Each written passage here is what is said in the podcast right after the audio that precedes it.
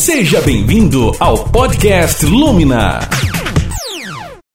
Oi, tudo bem? Meu nome é Manuela, tenho 11 anos de idade e estudo na escola Lumina Instituto Educacional.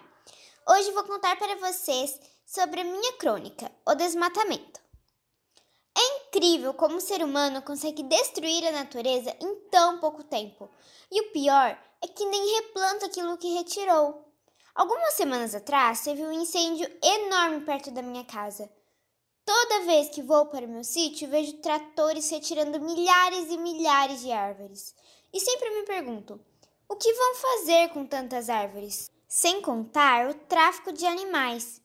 Muitos entraram em extinção por conta das nossas ações. São tantas coisas que fazemos que não dá para escrever tudo. Algumas pessoas pensam que um pacotinho de bala jogado no chão não fará mal a ninguém.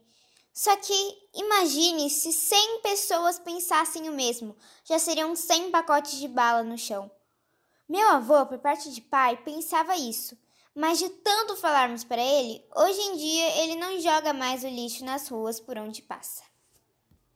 Antes de fazermos qualquer ação, devemos pensar duas ou mais vezes por exemplo, se eu jogar um pacote de bolacha e outra pessoa jogar também, o lixo vai para o esgoto e irá alagar alguma rua. Então, sempre pense duas vezes antes de fazer qualquer ação. Muito obrigada por escutar meu podcast. Um grande beijo.